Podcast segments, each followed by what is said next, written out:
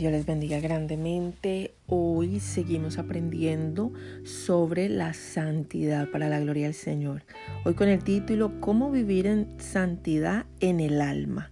Hemos aprendido sobre la santidad física, hemos aprendido sobre cómo vivir en santidad espiritual y hoy vamos a hablar sobre la santidad en el alma. ¿Y qué dice el Señor de esto? ¿Y cómo podemos vivir en santidad en nuestro ser? El alma, el ser de, de nosotros. Acordémonos que nosotros estamos constituidos por tres cosas importantes. Es el físico, el cuerpo. Es el espíritu, que es el que está unido a Dios. Porque al morir dice que el espíritu regresa al espíritu, regresa a Dios, que Dios es espíritu. Y también es la santidad del alma y el alma es algo que es parte de uno que no se pierde, eh, se va a la vida eterna junto al espíritu y nosotros tendremos un nuevo cuerpo, un nuevo físico, un nuevo cuerpo, pero eh, vamos a ser eh, llevados a esta eternidad en, espíritu, pero tendremos nuestra conciencia, nuestra forma de pensar, nuestra personalidad, muchas cosas. Eh, no todas, pero muchas sí. Eh, por eso dice la palabra del Señor que nosotros tendremos memoria, nos acordaremos de las personas con las que convivimos en la tierra. Así que eh, vamos a aprender el día de, de hoy esto tan importante de lo que el Señor nos enseña.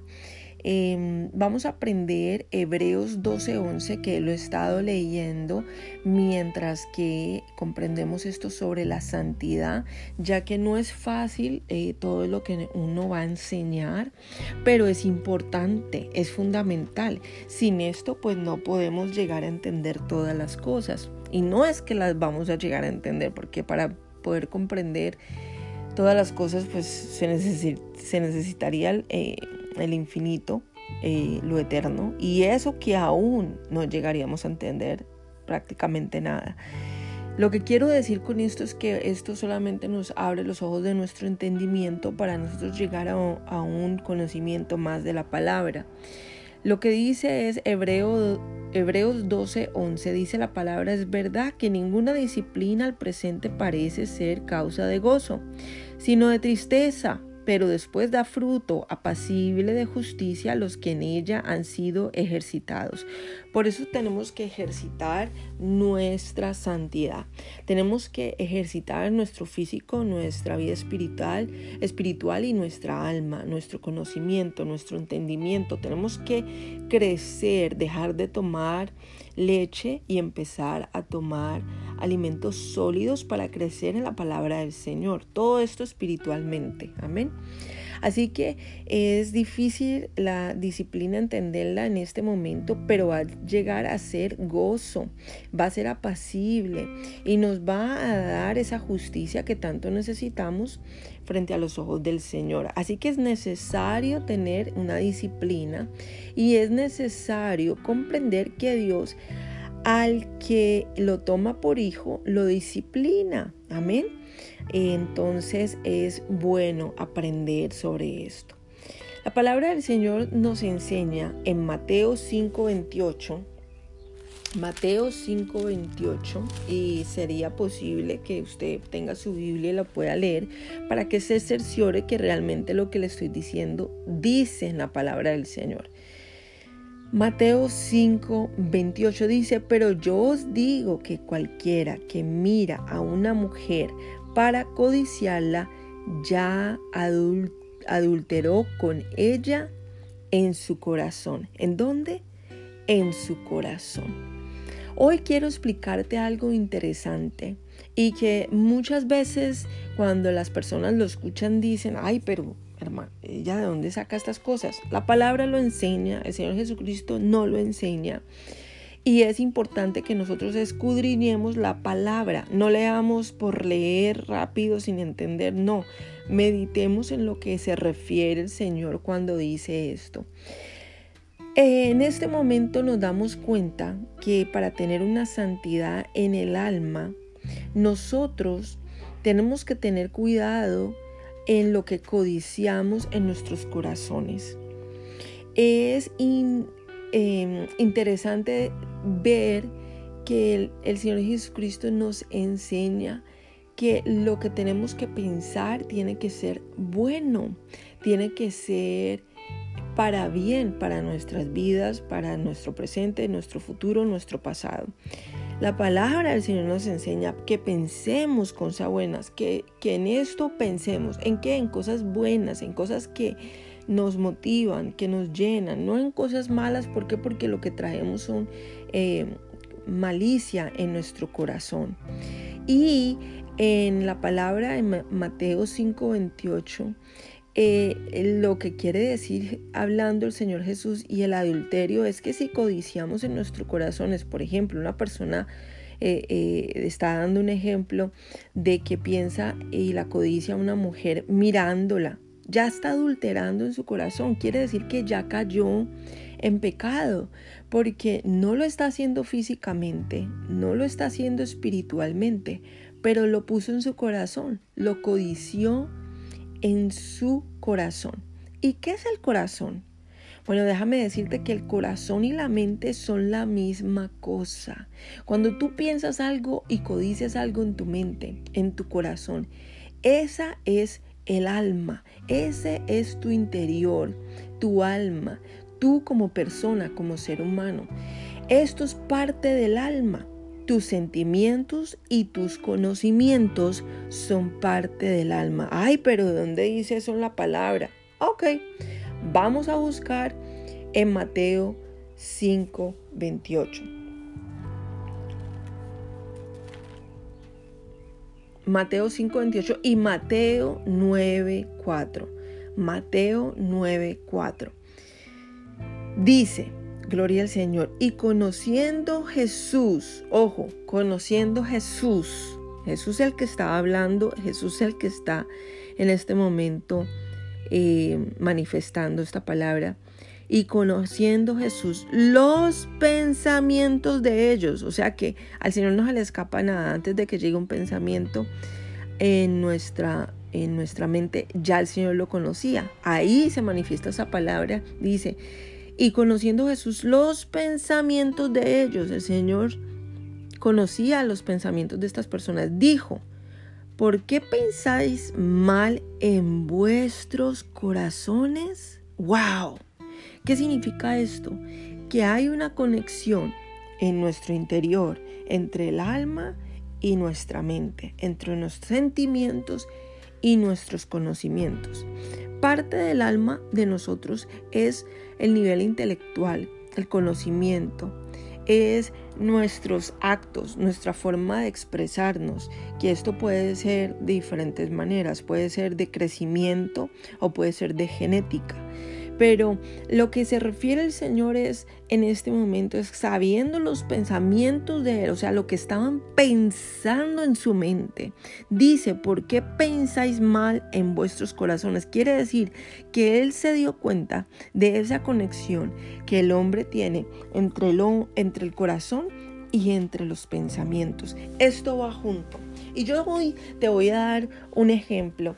Hace un tiempo atrás tuve la oportunidad de ir a, un lugar donde eh, iba a estar un hombre de Dios que me, me encanta y por muchos años he comprado sus libros, he comprado em, eh, sus predicaciones y, me he llenado de, de, pronto mucho conocimiento en base a lo que él enseña, porque, bueno, no solamente porque es bíblico, sino porque es humilde y ama a Dios. Y, el Señor lo ha utilizado para sanaciones increíbles en muchas partes del mundo. Eh, entonces fui a escucharlo con un grupo de amigas para la gloria del Señor y ese día estábamos al frente y estábamos eh, escribiendo todo lo que decía, todo lo que hablaba y era eh, realmente impactante. Y él llegó a hablar sobre un estudio que hicieron unos doctores cuando tras trasplantaron el corazón de un señor que murió a eh, una chica que necesitaba un trasplante de corazón. Así que cuando este hombre murió, ella le transportaron eh, ese corazón porque em, le servía. Así que la gloria al Señor, ella tuvo un corazón nuevo, entre comillas, aunque era de otra persona. Y eh, después de que le trasplantaron este corazón a, a ella, ella empezó a tener sueños todas las noches. Y en estos sueños ella veía quién mataba al muchacho que era el dueño de ese corazón. Ella veía quiénes eran, de dónde eran, en qué lugar, en qué país, todo ella veía en los sueños. ¿Y qué conexión tiene en que usted le pongan un corazón de una persona y tenga las imágenes en su mente de lo que le pasó a este muchacho?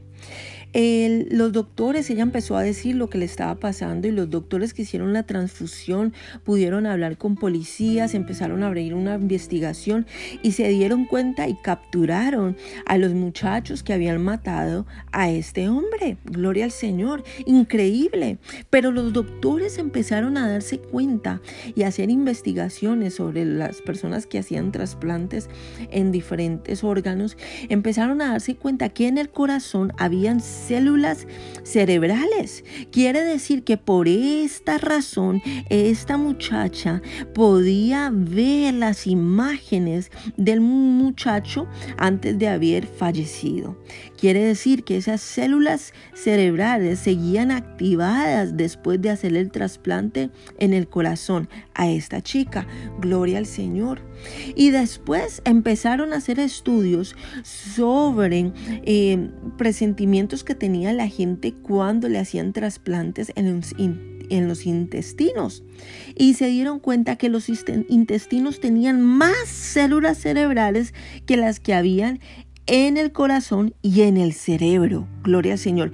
Quiere decir que nosotros, nuestra alma, nuestro ser, tiene una conexión entre las células cerebrales del cerebro, las células cerebrales del corazón y las células cerebrales que hay en los intestinos. Es por eso que nosotros tenemos presentimientos y nos dan cólicos o nos dan ganas de entrar al baño. ¿Por qué? Porque esto es una unión que hay en eh, las células cerebrales que tenemos en el cerebro y en el corazón y en el intestino. ¿Y qué más sin que no hayan sido estudiados todavía, hayan células cerebrales en diferentes organismos de nuestro cuerpo. ¿Por qué? Porque nosotros somos una unión de nuestro ser, de los presentimientos, de nuestras memorias, de nuestros sentimientos, de nuestro conocimiento, de nuestras corazonadas y de todas las cosas que el Señor nos hizo porque nos hizo totalmente perfectos.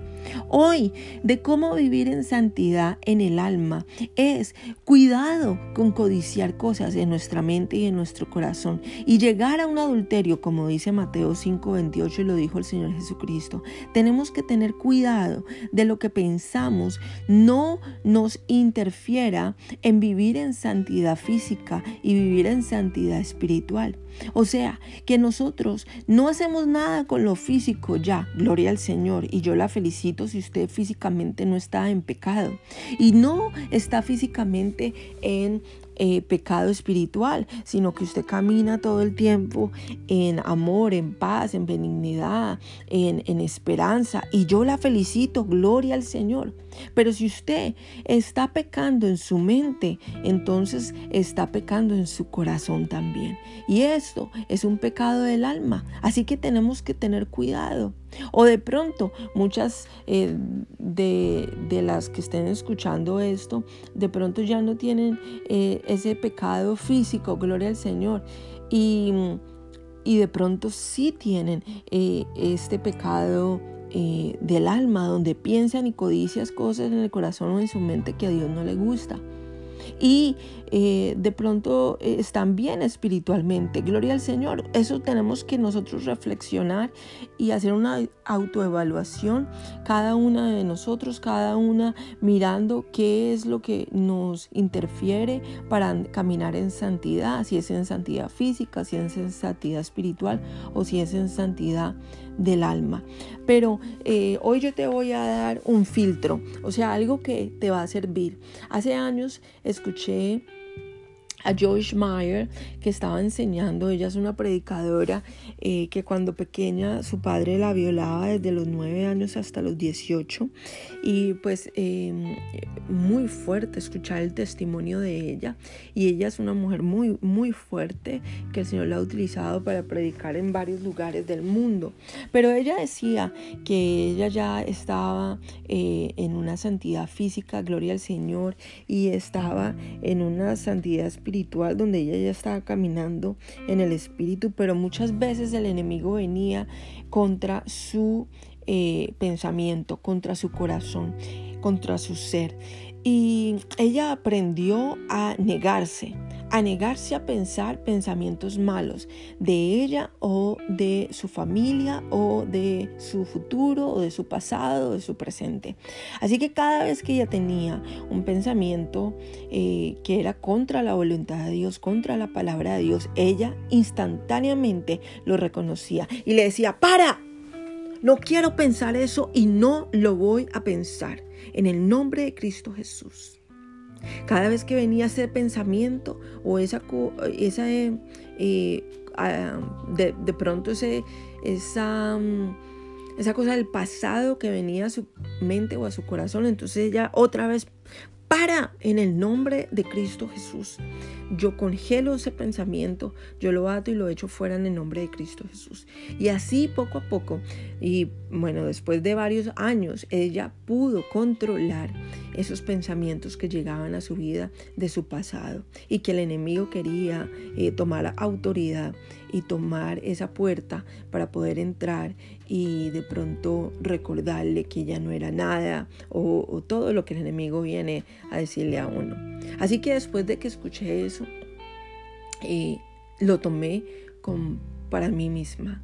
Y hoy eh, le pido al Señor que te guíe para que eh, tú puedas activar eso en tu vida, en tu mente, en tu corazón y que eh, puedas decirle no a estos pensamientos y así vivir en una santidad en el alma, en el ser tuyo. Y no poder poner codicia en tus sentimientos, ni en tus conocimientos, ni en tu mente, ni en tu corazón, y que no pueda intervenir eso esos pensamientos para que tú caigas en pecado. Así que recordemos pensar bien, no codiciar y no caer en pecado, porque ya después de eso pues viene idolatría, adulterio, tantas cosas y solamente lo estamos haciendo en el corazón o en la mente no es físico, no es espiritual, pero el Señor no desea que nosotros lo hagamos porque eh, esto está mal eh, para nuestras vidas. Así que de ahora en adelante eh, vamos a pedirle al Señor que nos ayude a parar el enemigo y a no pensar ni codiciar cosas en nuestra mente o en nuestros corazones. Así que Padre, te damos gracias Señor por esta palabra. Ayúdanos Señor a vivir una santidad en el alma, a que no pongamos ninguna codicia, ningún pecado en nuestro corazón o en nuestra mente. Señor, ayúdanos a poder ejercitar nuestra alma, a querer eh, vivir en una santidad junto a ti, para ti, en nuestros sentimientos, en nuestro conocimiento. Señor, ayúdanos a entender que tú eres un Dios poderoso, un Dios majestuoso, que tenemos una conexión en nuestro corazón, en nuestra alma, pero que nosotros tenemos que manejarla y que tenemos que confiar en ti, tener buenos pensamientos e y saber, Señor, que tenemos que crecer más en ti, Señor, y que tenemos la autoridad sobre eso para cambiar lo que tenemos o ponemos en nuestro corazón o en nuestras mentes. Gracias, Señor, por esta victoria. No somos eh, personas, Señor, que caemos en tentación fácilmente. No, Señor, ayúdanos a reconocer cuando el enemigo o nosotros mismos ponemos pensamientos que no son buenos. Ayúdanos, Señor, a caminar en victoria. Ayúdanos, Señor, a ser victoriosos. En el nombre de Cristo Jesús y por medio de tu Santo Espíritu. Amén.